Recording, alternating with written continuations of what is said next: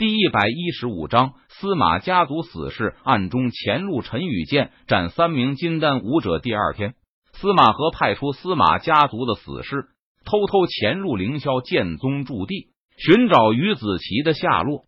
司马家族的死士一共有三名，都是金丹期武者。他们从凌霄剑宗驻地大门口潜入，轻松躲过凌霄剑宗的明哨暗哨。毕竟，凌霄剑宗的明哨暗哨。安排的都是筑基期境界的弟子值守，而司马家族的死士有着金丹期境界，所以司马家族的死士能够悄无声息的潜入凌霄剑宗驻地，而不被凌霄剑宗的弟子察觉。不过，司马家族死士的动作却被陈宇发现了。陈宇就住在凌霄剑宗山门处的屋子中，当司马家族的死士翻越山门潜入的时候。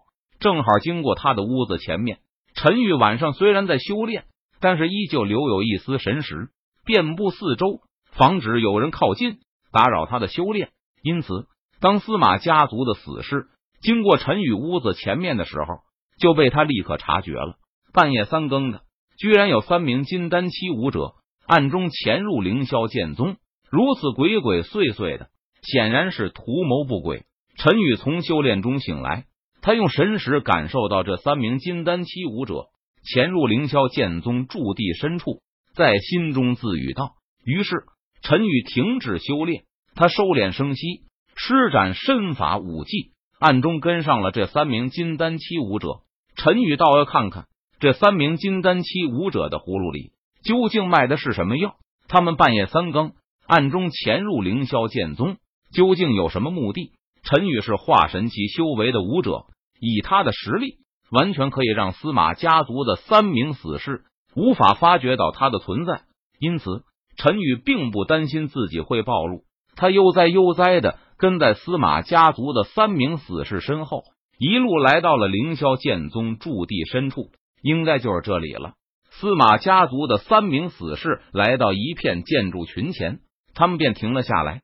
其中一人道：“陈宇也停了下来，他认出这里是哪里了。”这里是凌霄剑宗的内院，凌霄剑宗的内门弟子休息的地方。这里那么多人，我们该怎么寻找那余家的漏网之鱼？一名司马家族的死士看着下面的房屋，他皱着眉头道：“不用担心，对方的身上撒下了我们司马家族特制的暗香，只要跟着这只虫子，我们就可以找到余家那个漏网之鱼了。”为首的一名司马家族死士闻言，他冷笑一声，说道。只见为首的那名司马家族的死士从怀中取出一个竹筒，他将竹筒的盖子打开，然后从竹筒中飞出一只小虫子。小虫子在半空中飞舞盘旋了一会儿，然后他貌似闻到了什么东西，确定了方向，就朝着下方的建筑群中飞去，好像是锁定了某间屋子，找到他了。为首的司马家族的死士见状，他轻笑一声道。随后，三名司马家族的死士跟在那只小虫子的后面，朝着下方的建筑群赶去。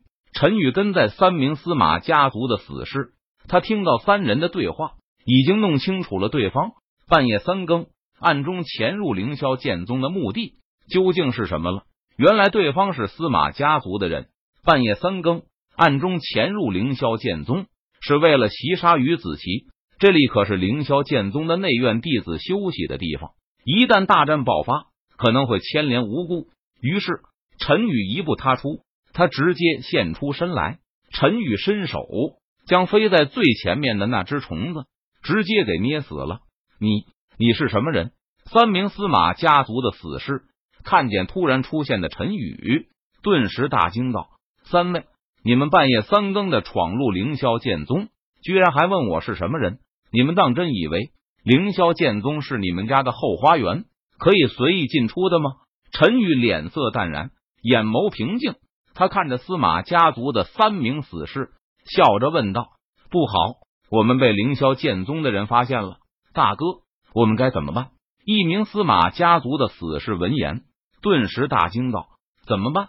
只有先杀了他，然后我们再去宰了余家的那条漏网之鱼。”为首的司马家族的死士身上散发着森然的杀气，冷声道：“一起上，速战速决。”说完，为首围的司马家族的死士冷声下令道：“是大哥。”其余两名司马家族的死士闻言，点头领命道：“只见三名司马家族的死士一同朝着陈宇出手，发动了凌厉的攻击。三名司马家族的死士知道，一旦动手，就会惊动凌霄剑宗的人，他们必须速战速决，以最短的时间杀死陈宇，然后再去杀了于子琪。这样一来，他们才有可能功成身退。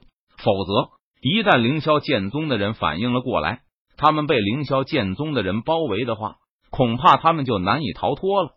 以卵击石，自不量力。陈宇见状，他冷笑一声道：“三名金丹期武者居然有勇气向陈宇出手，他不知道该夸这三个人愚蠢呢，还是勇气可嘉呢？”凌霄剑诀，长虹贯日。陈宇祭出斩仙剑，朝着三人轻轻一挥道：“撕拉！”